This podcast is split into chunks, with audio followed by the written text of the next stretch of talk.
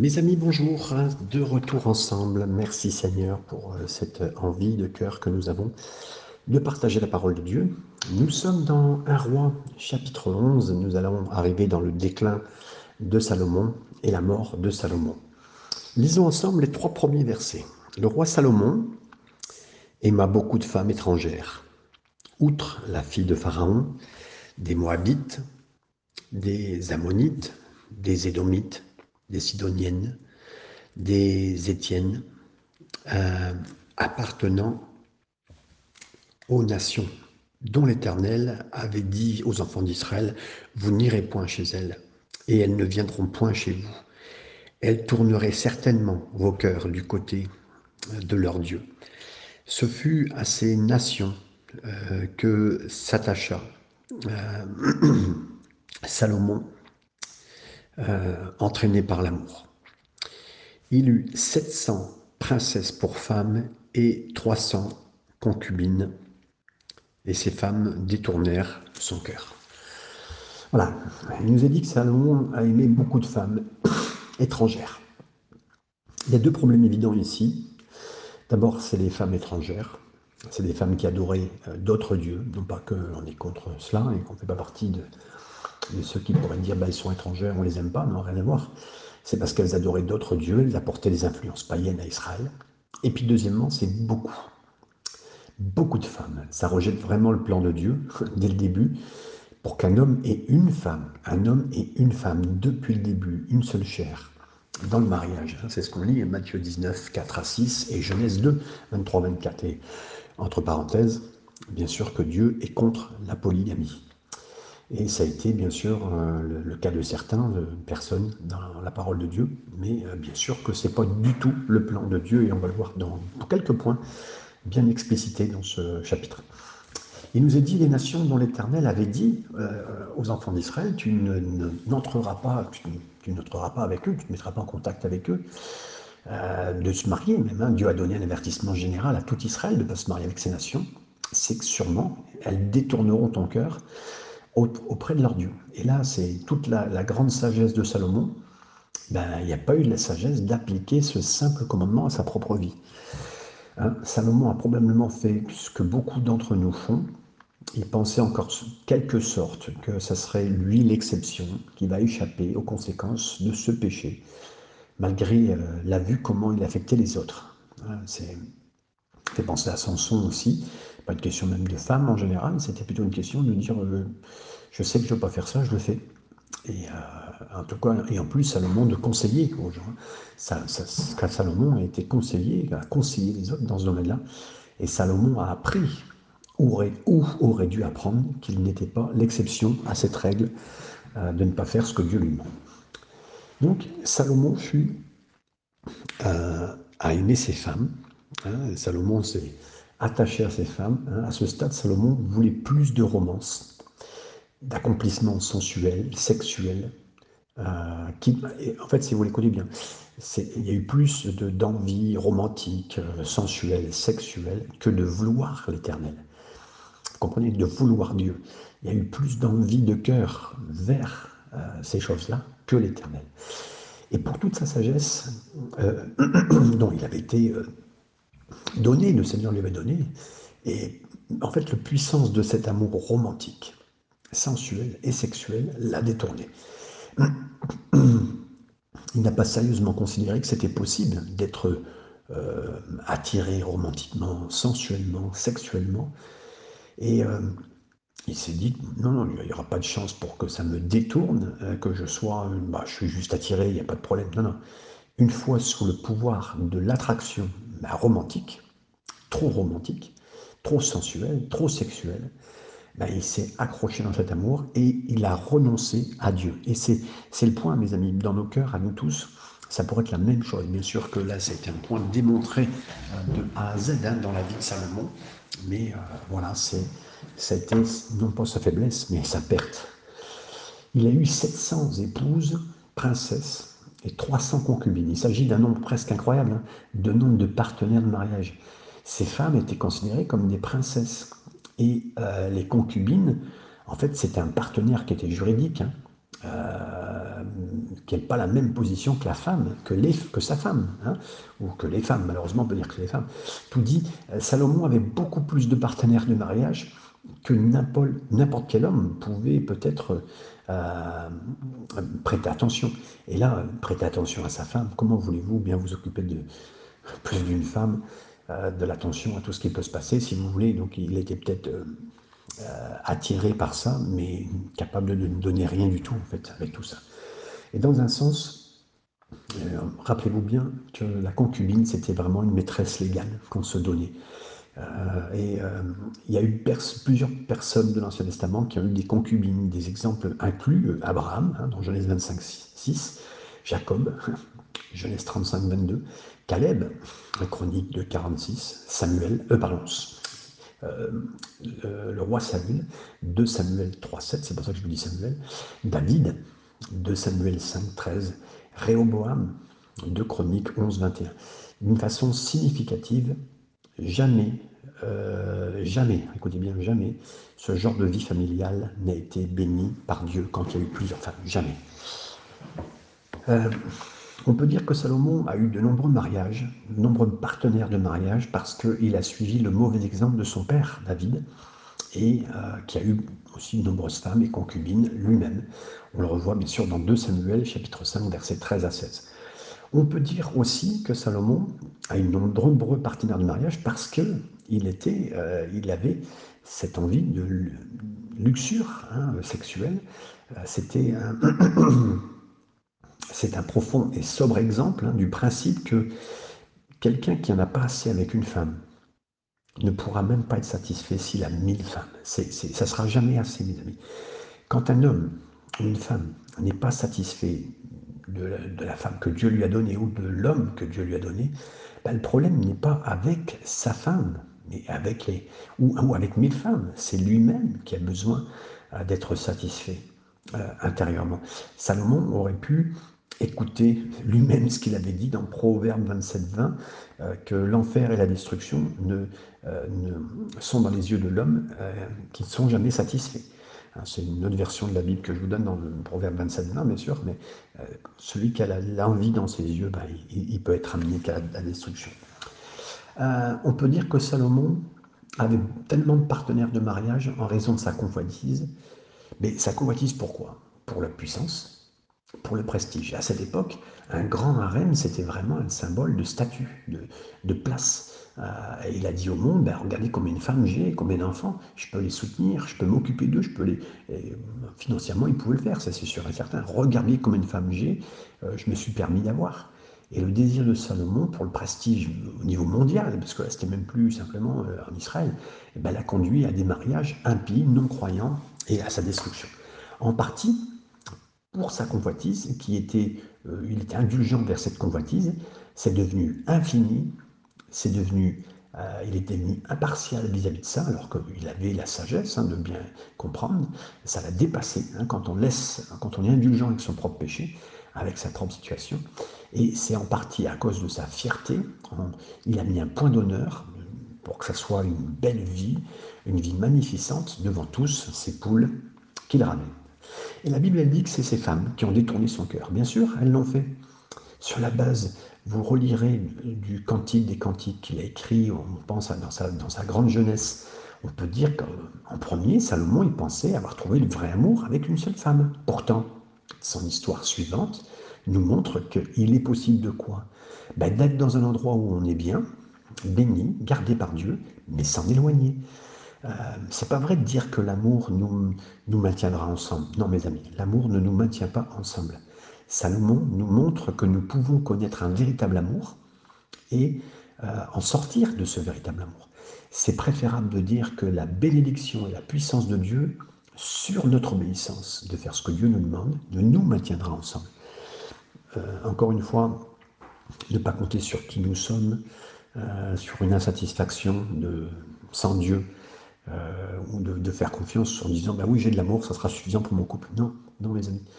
Euh, si on n'a pas le chercher régulièrement au Seigneur, si on demande au Seigneur, si on, demande son véritable amour et que nous recherchons sa bénédiction, de continuer de bénir, de demander pardon s'il y a besoin, d'avancer et de rester sous la puissance de Dieu et d'obéir à ce que Dieu nous demande. Nous ne savons pas quand Salomon a ajouté sa deuxième femme. Mais quand il l'a fait, c'était facile pour lui de, rationaliser. Et c'est souvent ce qu'on fait avec le péché. Rationaliser. Après tout, le plus grand roi d'Israël, son père David, avait plusieurs femmes et concubines. Pourtant, une fois qu'il a suivi son père David dans ce départ du plan de Dieu, dès le début, hein, euh, il était facile de continuer à ajouter des femmes. Donc, euh, euh, bien sûr qu'on peut copier son père, mais son père avait un cœur selon Dieu parce qu'il est revenu au Seigneur, alors que Salomon n'est pas revenu au Seigneur par rapport à ça.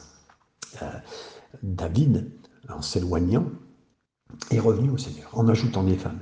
Il a brisé le commandement spécifique de Dieu Hein, et a donné au futur roi, euh, était marqué dans Deutéronome 17, 17, tu multiplieras pas non plus les femmes pour toi-même, de peur que ton cœur ne se détourne. Donc là, il a désobéi hein, concrètement. Salomon a fait multiplier ses femmes lui-même, euh, et là, pas par n'importe quel nombre, non, mille femmes, partenaires de mariage, c'est vraiment multiplié. Et, et c'est là que son cœur s'est détourné. Il aurait été inutile hein, de discuter euh, avec Salomon pour euh, en fait, si vous voulez, pour c'est après détourné vers les idoles. Ah, il ne pensait pas qu'en en fait, en aimant des femmes, ça l'aurait amené aux idoles. Vous savez, si on savait d'avance que ça va nous amener dans un problème, on ne le ferait pas. Donc, euh, ça, le fait de, laisser son cœur être touché par une femme, deux femmes, plusieurs femmes, en fait, plusieurs femmes, je ne vais pas dire qu'une femme, parce qu'une femme c'est normal, mais plusieurs femmes, ben ça l'a amené à dévier. Euh, ça établit l'existence d'un éloignement. Et ça nous éloigne de Dieu. Mais il n'a pas été conduit par des, euh, comment dire, par des chaînes qui l'ont amené là. Non, c'était des petits cordons soyeux. Il était captif avec des, choses douces par la soie. Hein. Et ça l'a amené, tout cela, à l'adoration d'autres dieux. C'est meilleur qu'il le précise. Oui, on ne pense pas. Voilà, on ne penserait pas. Hein. Quand le diable nous propose ces choses-là, on ne pense pas que ça va nous amener là. Et pourtant. Donc l'histoire entière du roi Salomon, elle est pleine de la valeur la plus solennelle. Elle est pleine de promesses au départ. Mais elle se termine par l'échec, par la morosité. Pourquoi? Parce que son cœur s'est détourné d'être loyal envers Dieu en réponse aux séductions de quoi? Mais de sa propre nature, de sa nature sensuelle, mes amis. C'est Morgane, bien sûr, qui le précise. Verset 4 euh, à 8, continuons ensemble. Donc, après que ces femmes détournèrent son cœur, à l'époque de la vieillesse de Salomon, ces femmes inclinèrent son cœur vers d'autres dieux, et son cœur ne fut point tout entier à l'Éternel son Dieu, comme l'avait été le cœur de David, son père. Salomon alla vers, après Astarté, euh, divinité des Sidoniens, et après euh, Milum, euh, Milcom, pardon, excusez-moi, l'abomination des Ammonites, et Salomon, fils qui mal aux yeux l'Éternel, et il ne suivit point pleinement l'Éternel comme David son père. Alors Salomon bâtit sur la montagne qui est en face de Jérusalem un haut lieu pour Kémosh, l'abomination de Moab, et pour Moloch, l'abomination des fils d'Amon. Et il fit ainsi pour toutes les femmes étrangères qui offraient des parfums et des sacrifices à leur Dieu. Là, on voit clairement, hein, quand Salomon est devenu vieux, bah, ces femmes, elles ont détourné son cœur après les autres dieux. Vous savez, l'âge euh, n'a pas rendu Salomon plus sage. Hein. Il semblait être plus sage dans sa jeunesse, vous vous rappelez, parce qu'il a demandé la sagesse. Et la sagesse était bien là. Mais la vieillesse a endurci ces tendances pécheresses hein, qui étaient présentes euh, dans, dès son jeune âge.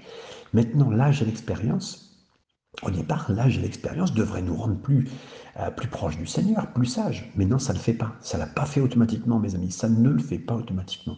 C'est à nous de chercher le Seigneur, c'est à nous de le chercher de tout notre cœur. Et en vieillissant, en vieillissant, on doit chercher le Seigneur. Ce n'est pas les années euh, qui doivent nous donner euh, seulement les cheveux blancs. Les cheveux blancs, c'est la sagesse. La Bible le dit. Donc on doit chercher la sagesse. Son cœur n'a pas été loyal envers l'Éternel, son Dieu. Salomon, il été en contraste à ce que son père a fait. Hein.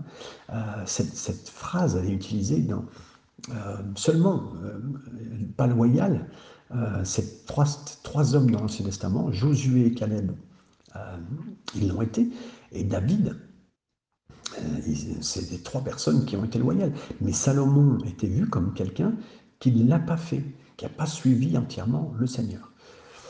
Et on voit bien, hein, ces trois hommes, Caleb, Josué et David, eux, ont suivi loyalement le Seigneur. Et puis il y a cette comparaison, comme c'était le cœur de son père David. Salomon, il avait plus d'une femme, et David avait plus d'une femme, 15, hein, selon un chronique 3, euh, chronique 3, verset 1 à 9. David a spirituellement survécu à cet échec. Pourquoi? Parce qu'il a retourné de tout son cœur vers le Seigneur. Salomon, lui, n'a pas survécu. Dès que nous savons, euh, on le sait hein, dans l'histoire de Jésus, on peut dire que David... Euh, pour certains, n'était pas encore au ciel, mais dans un lieu de bénédiction, comme on voit avec l'histoire de Lazare, hein, qui était dans le ciel, lui d'un côté euh, dans le sein d'Abraham, et puis l'autre qui était presque comme en enfer. C'est impossible pour quelqu'un dans le sein d'Abraham de voir la vie sur terre et d'être désolé.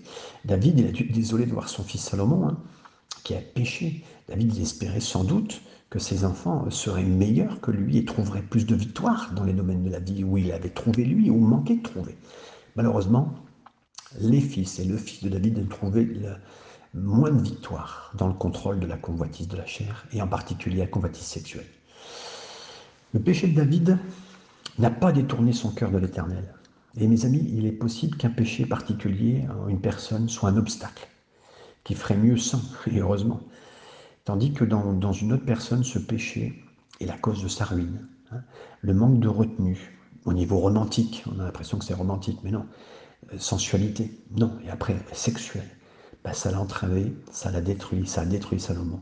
Et c'est l'une des raisons pour lesquelles nous devons être prudents avec le péché qui, peut faire tomber un autre frère, une autre sœur, comme le dit Romains 14, 1, 1 Corinthiens 8. Donc Salomon s'est approché d'Astaroth, la déesse des Sidoniens. Euh, Milcom de Salomon, il a construit un haut, lieu. Kémosh pour et Moloch. Ça semble être incroyable. On, pourrait euh, se dire, mais dans l'Écriture, c'est clairement déclaré qu'il il a, il a laissé ouvert un lieu. Euh, cet homme qui avait un grand patrimoine, cet homme une grande sagesse, qui avait une grande bénédiction, mais il, il se détourne vers des dieux les plus déjantés de l'époque, hein, des nations païennes. Hein. Salomon n'a pas vu cela comme au début un déni du Seigneur d'Israël. Dans son esprit, il pensait probablement qu'il honorait encore l'Éternel en disant, bon voilà, on va ajouter l'honneur à d'autres dieux, ça fait plaisir à mon épouse, à mes femmes. Euh, mais mes amis, c'est jamais acceptable pour Dieu euh, de, partager, hein, de partager notre cœur pour d'autres choses. Il exige que seul Dieu soit dans notre cœur et dans notre vie. C'est encore une fois un exemple tragique de la puissance de la convoitise de notre chair. À cause de cette convoitise, mes amis, Salomon s'est retrouvé à un endroit où il n'aurait jamais pensé qu'il serait retrouvé. Il s'est retrouvé à brûler de l'encens euh, sur, les autels des dieux païens euh, dépravés. Il s'est retrouvé à sacrifier des enfants, le dieu Moloch. C'est on sacrifiait des enfants sur des mains euh, brûlantes. C'était horrible. cette convoitise, elle peut nous capturer, nous mettre dans une confusion spirituelle jusqu'à ce qu'on fasse des choses, on n'aurait jamais pensé qu'on le ferait, mes amis. Donc, euh, c'est vraiment une importance de, regarder son cœur, de veiller dessus. Et le lecteur, le lecteur de ce passage, ben, il examine vraiment attentivement, comme je le fais, j'aimerais vous dire de tout mon cœur, en lisant ces passages, en disant, mais Seigneur, je veux une dépendance constante à toi vis-à-vis de Jésus, je veux cette dépendance. Quel exemple de Salomon qui peut me conduire à, un éloignement, mais je veux, Seigneur, une grande dépendance à toi. Je veux, je vraiment euh, te respecter, Seigneur Jésus, de tout mon cœur. Alors là, on voit bien sûr, Astaroth, c'est une, distorsion délibérée. C'est la déesse de la fertilité cananéenne. Euh, c'est basé, euh, impose sur le mot de la honte. C'est Patterson et Hostel qui dit donc de toucher à des, à des déesses euh, et des, dieux honteux, des choses qui peuvent nous amener à des choses où on a honte après. Verset 9 à 13, maintenant Dieu annonce son jugement. L'Éternel fut irrité contre Salomon parce qu'il avait détourné son cœur de l'Éternel, le Dieu d'Israël, qui lui était apparu deux fois. Il lui avait à cet égard défendu d'aller après d'autres dieux, mais Salomon n'observa point les ordres de l'Éternel. Et l'Éternel dit à Salomon, Puisque tu agis de la sorte, et que tu n'as point observé mon alliance et mes lois que je t'avais prescrites, je déchirerai le royaume de dessus toi et je, te, je le donnerai à ton serviteur. Seulement, euh, je ne le ferai point pendant ta vie à cause de David, ton père. C'est de la main de ton fils que je l'arracherai. Je l'arracherai cependant, pas tout le royaume. Je laisserai euh, une tribu à ton fils à cause de David, mon serviteur, et à cause de Jérusalem que j'ai choisi. Donc là, euh, Seigneur s'est mis en colère, l'Éternel, contre Salomon. Ben, Dieu avait une raison particulière hein, d'être mécontent contre Salomon, lui qui avait, euh, euh, avec, qui il avait apparu deux fois, mes amis. Et Salomon était toujours en train d'aller après les autres dieux. Écoutez bien, le péché de Salomon, c'était l'ingratitude de base. Et puis, d'avoir gaspillé un grand privilège spirituel. J'ai souvenir hein, quand j'étais enfant et tout ce que j'ai vécu avec le Seigneur, petit, des petites choses, mais quand euh, je me suis éloigné du Seigneur, j'ai eu vraiment, et, merci Seigneur, de vraiment sentir mon ingratitude, d'avoir connu des belles choses et de m'en être éloigné. J'ai cru. J'ai écouté le diable, hein, c'est moi-même. Mais voilà, et je veux vraiment ne pas gaspiller, ne pas être ingrat de tout ce que le Seigneur me donne, même aujourd'hui, dans tous les moments. Avoir à dire c'est un grand privilège spirituel que j'ai.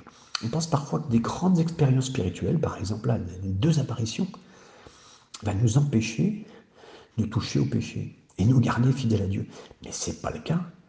Même avec l'homme le plus sage qui a jamais vécu, ben, ça ne sera pas le cas comme nous aussi, mes amis, si, cette personne que Salomon, avec cette grande base spirituelle, à nous de maintenir ce que le Seigneur nous a dit, à nous d'être reconnaissants de la chose qu'on a pu vivre dans tous les moments de notre vie, d'être jamais ingrat, de ne jamais oublier ce qu'il a fait. Gloire soit rendu. Merci Seigneur pour tout ce qu'on vit. Seigneur dit, je vais certainement arracher maintenant le royaume que je t'ai donné et donner à ton serviteur. Dieu a promis que tout le royaume d'Israël serait aux descendants de David pour toujours, s'il restait obéissant. David a rappelé à Salomon que cette promesse, peu avant sa mort, hein, un roi de quatre, comme il avait dit à son père, pourtant, euh, ils n'ont même pas pu rester fidèles dans une génération suivante. Le royaume de Salomon, c'est un exemple exceptionnel de richesse, de puissance militaire, de prestige. Pourtant, en fait, la véritable sécurité d'Israël ne repose sur aucune de ces choses. Elle repose sur quoi? Sur la bénédiction de Dieu et dans l'obéissance et puis la fidélité du roi envers euh, le Seigneur.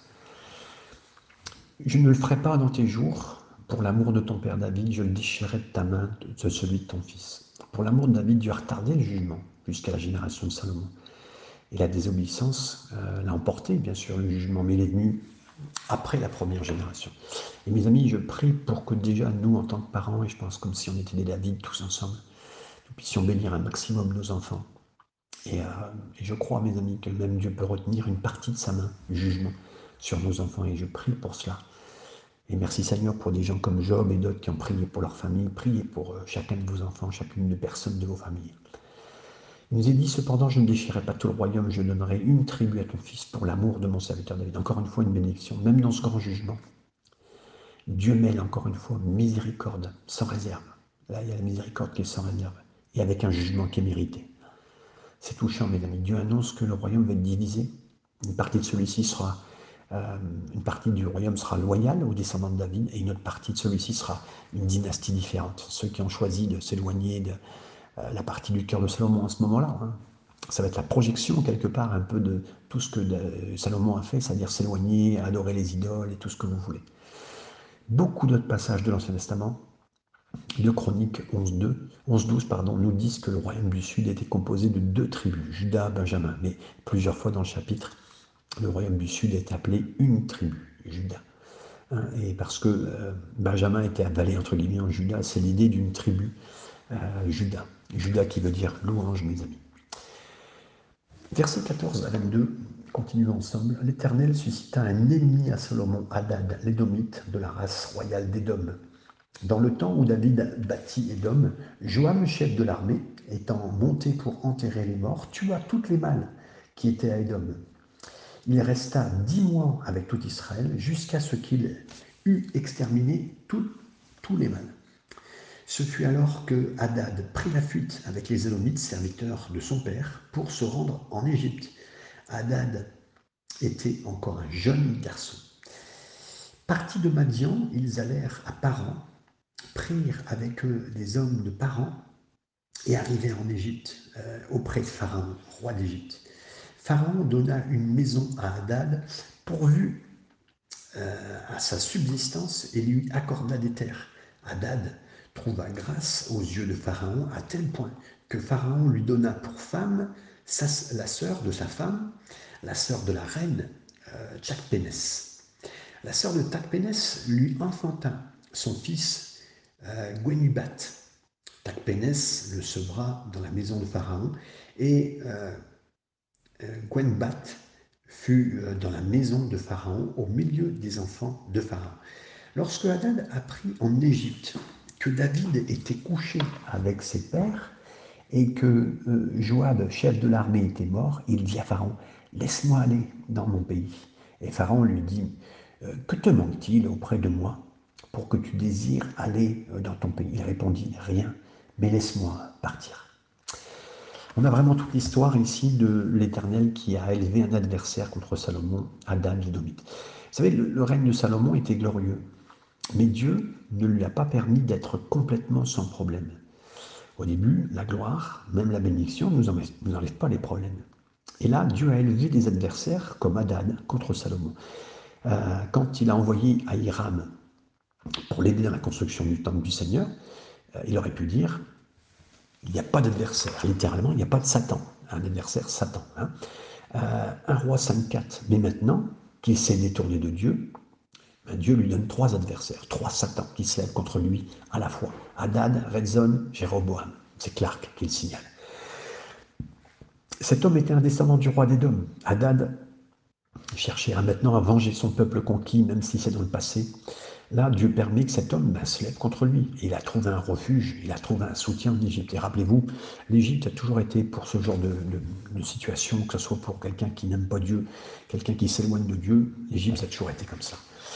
Euh, laisse-moi partir, c'est ce, que, euh, c'est ce que roi dira à Pharaon. Euh, on ne dit pas spécifiquement comment Hadad a troublé ou était un adversaire de Salomon, mais seulement il est revenu pour déranger Salomon avec la permission en plus du Pharaon. Verset 23-25. Dieu suscita un autre ennemi à Salomon, Rezon, fils d'Eliada, qui s'était enfui de son maître, Adanézer, roi de Soba. Il avait rassemblé des gens près de lui et il était chef de bande. chef de bande Lorsque David massacra les troupes de son maître, ils allèrent à Damas et s'y établirent. Et ils régnèrent à Damas. Il fut un ennemi d'Israël pendant toute la vie de Salomon, en même temps qu'Adad lui faisait du mal. Et il y avait euh, Israël en aversion. Il régna sur la Syrie. Donc là, encore une fois, mes amis, et là, ça m'a posé beaucoup de questions pour moi. Je me suis dit, mais mes ennemis, des fois, Dieu lève des ennemis contre nous exprès, euh, en rapport avec qui nous sommes. Des gens qui vont. Vous savez, c'est un ça me faisait penser à, Jacob. Euh, Jacob était un trompeur, quelqu'un qui calcule. Ben, son beau-père, ça a été pas mal là-bas. Hein. il était pas mal dans le style de, choses pour calculer. Dieu met des gens qui sont un petit peu, même des fois dans nos familles, ou contre nous, ou plus contre nous, avec des, choses en rapport avec qui nous sommes. Et là, Salomon, excusez-moi, il a tous les, ennemis, mais qui ont en rapport avec lui. Et là, euh, Dieu soulève un autre ennemi contre lui en tant que roi, en titre, Salomon, il a remarquablement réussi, mais il n'était pas un super-homme. Et comme Dieu permet un adversaire qui vient du sud, Hadad, hein, un roi 11, 14, 22, Dieu a soulevé un autre adversaire maintenant, quelque part d'un autre côté. Salomon, Dieu savait que Salomon avait besoin euh, d'un peu d'adversaires, il savait combien d'adversaires, les adversaires dont Salomon avait besoin, même besoin pour ne pas oublier, vous savez, ne pas oublier Dieu, de revenir à Dieu. Je pense dans les juges, à chaque fois que le livre des juges euh, il faisait ce qu'il voulait, ben Dieu levait un adversaire. Tout ça pour faire revenir. Hein. Donc c'est la grande situation d'explication de parler de nos adversaires à nous, bien sûr. Redzon, fils d'Eliadad, cet adversaire, il est venu du nord. Dieu a permis aux adversaires de venir contre Salomon, du nord, du sud. Ben, d'une certaine manière, les hommes et les femmes sont façonnés par leurs adversaires, et surtout par leur réponse à cet adversaire. On peut avoir des adversaires, mes amis, on en aura. Et maintenant, c'est notre attitude par rapport à ça, notre réponse à nos adversaires qui fera ces différences. Jéroboam, maintenant versets 26 à 28. Jéroboam, aussi serviteur de Salomon, leva la main contre le roi. Il était fils de Nébat, Éphratien de Zéria, et il avait pour euh, mère une veuve nommée Séruna.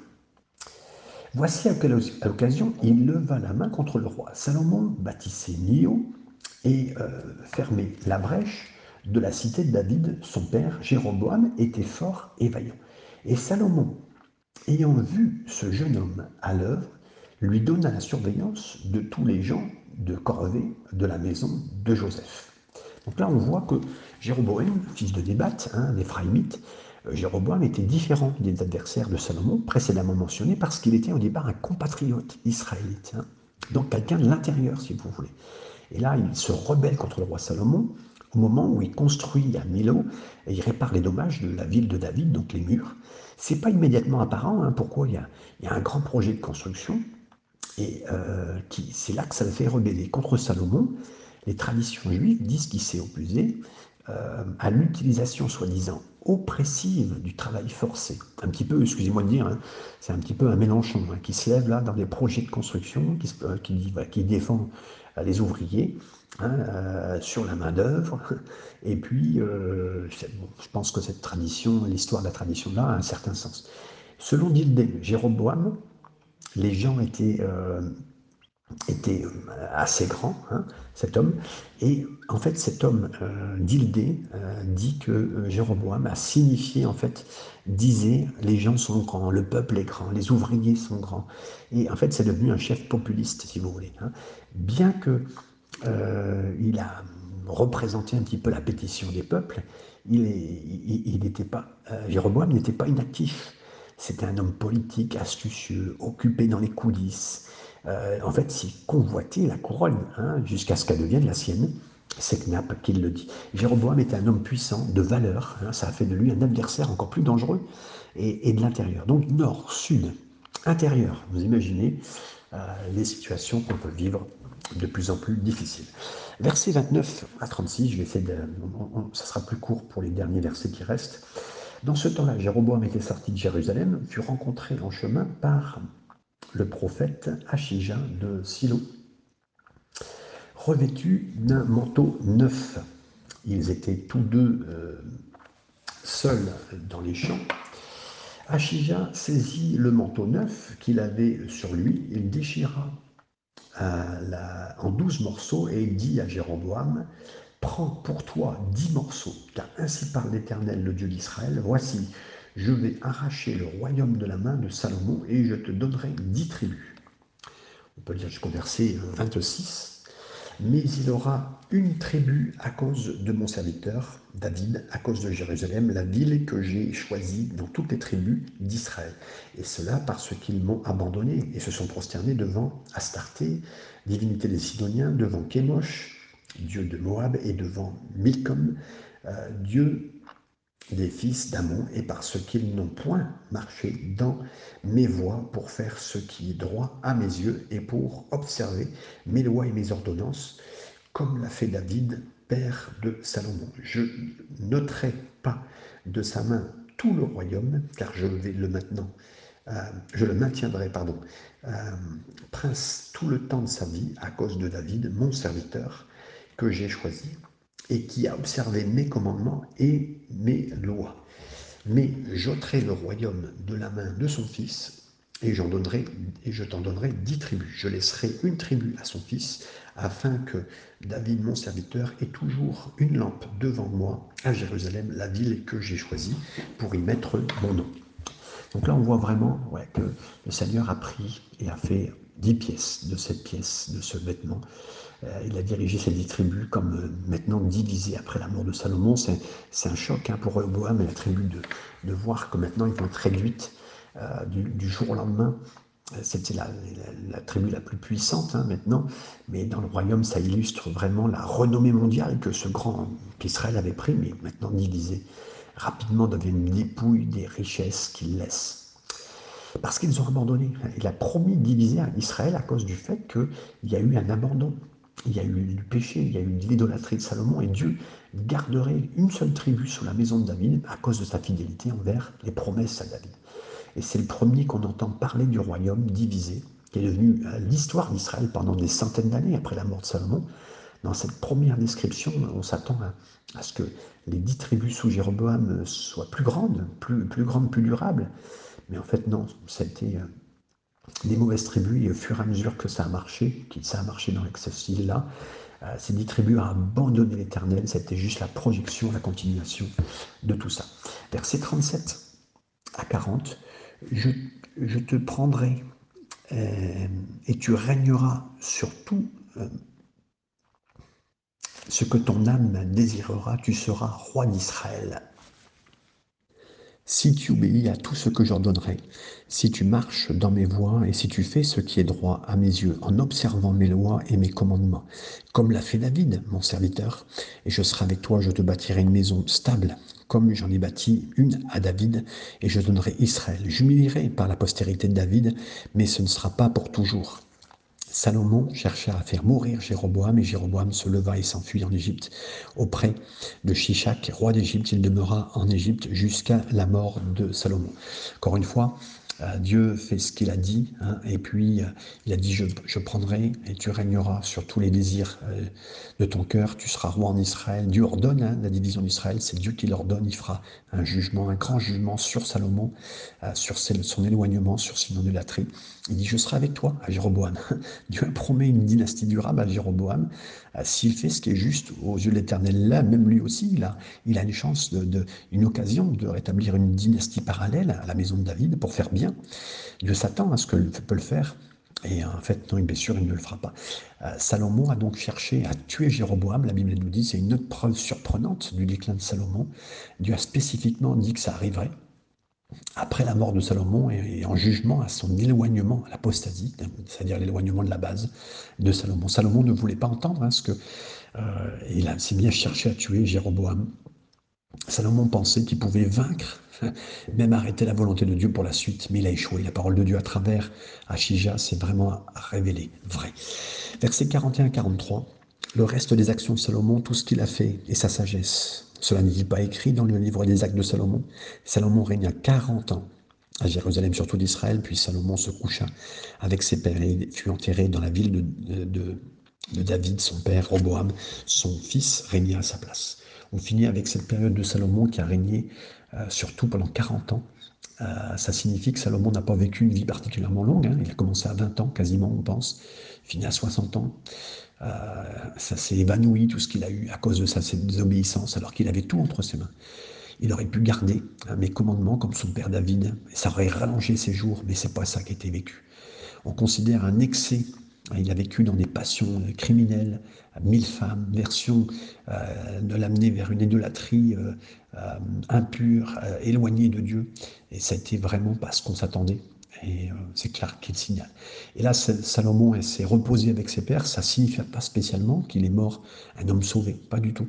C'est une phrase qui était familière pour dire un roi et deux rois, qui a été utilisée 25 fois, comme quoi ben, le roi euh, il repart vers la mort. Même le roi Akab a eu cette même expression. Ça signifie simplement que Salomon est passé dans le monde de l'au-delà. Et on ne peut pas dire euh, avec certitude s'il est parti au ciel. En tout cas, même ses livres, euh, le dernier livre qu'il a fait, puisque l'Ecclésiaste, c'est le, le, livre sûrement le plus vieux qu'il a pu écrire, peut-être l'a ramené à Dieu, peut-être, mais personne ne peut le dire. En tout cas, c'est un milliardaire qui écrit que vanité, les vanités, toutes les vanités d'avoir plein de femmes, d'avoir plein de boissons, euh, d'avoir plein d'argent, euh, ça mène à rien. Et en plus, avec un moral euh, qui ne sait plus où on en est et une dépression tellement forte, Salomon a été montré avec un amour de David, son père. Hein. mais la promesse, elle s'appliquait que s'il suivait. Et Dieu était bon parce qu'il a gardé bien sûr la lignée de David pour amener Jésus. dans, mais on, voit bien sûr Salomon chuter et s'éloigner totalement de Dieu. Et c'est sûrement préférable que Salomon ait été enterré vivant plutôt que d'avoir mal porté euh, dans sa vieillesse au grand déshonneur de Dieu et l'offense de son peuple d'Israël, puisque c'est c'est lui qui a quand même amené l'idolâtrie au travers de sa grande richesse euh, dans ce pays. Que le Seigneur vous bénisse au travers de ce texte. Amen.